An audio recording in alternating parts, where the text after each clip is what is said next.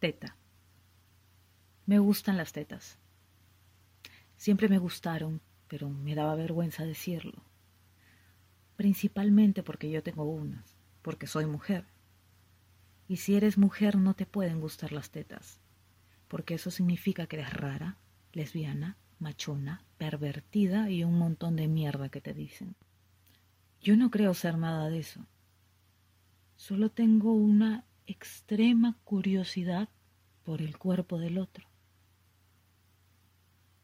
Para que te des cuenta de mis buenas intenciones, no solo quiero hablar de tetas ajenas, quiero hablar de mis tetas porque me gustan mis tetas a pesar de que han perdido firmeza y volumen. Tan joven y la gravedad machacándome. El tiempo es traicionero con la piel de la mujer. Mis fibras se tornan delgadas.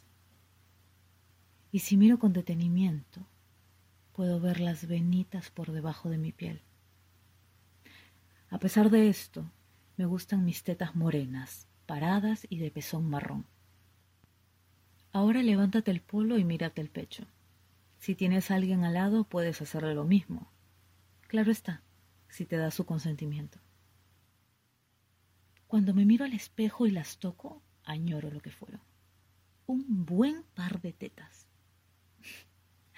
Elogios recibí. Me quitaba el polo y ¡pla! No quiero sonar presumida, pero dejé a muchos con la boca abierta.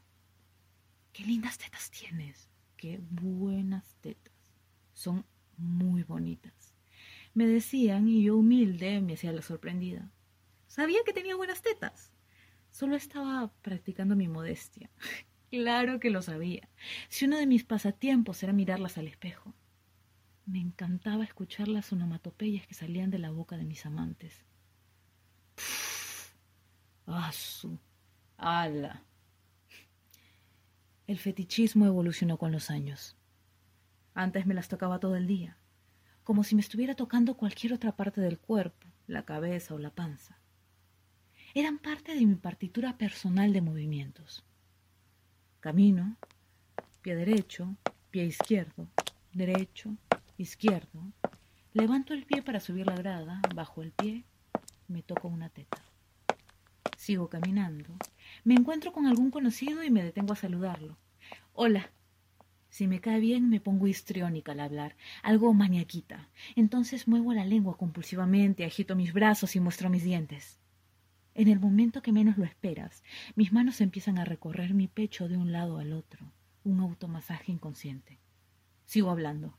Tal vez te toque el hombro o te dé un empujón al hablar. Y de nuevo me toco las tetas.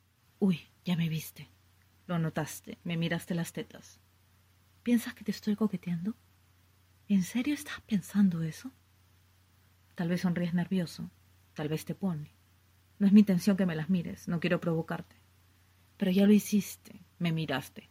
Falta. Como soy despreocupada, le quito importancia a lo que acaba de pasar. Igual no me vas a tocar.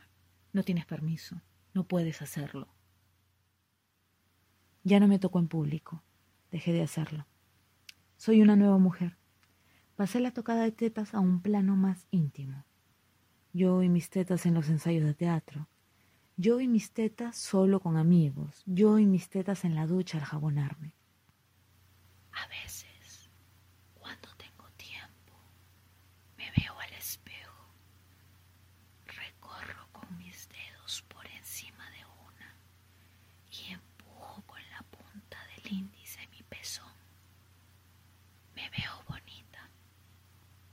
Ahora disfruto con ver tetas. En la calle, en Netflix, en Instagram. Tranquilos que no las veo todas. No me atraen todas, soy selectiva. Por lo general es de mujeres que recién conozco. Es como mi primera impresión. Es como decir, mucho gusto. Así lo siento. Creo que hablé suficiente. Te toca. Regálame algo tuyo. Fin. Relatos aislados Plataforma de relatos audiofónicos en días de aislamiento presentó Teta, del colectivo Las Crías, escrito e interpretado por Alejandra Campos.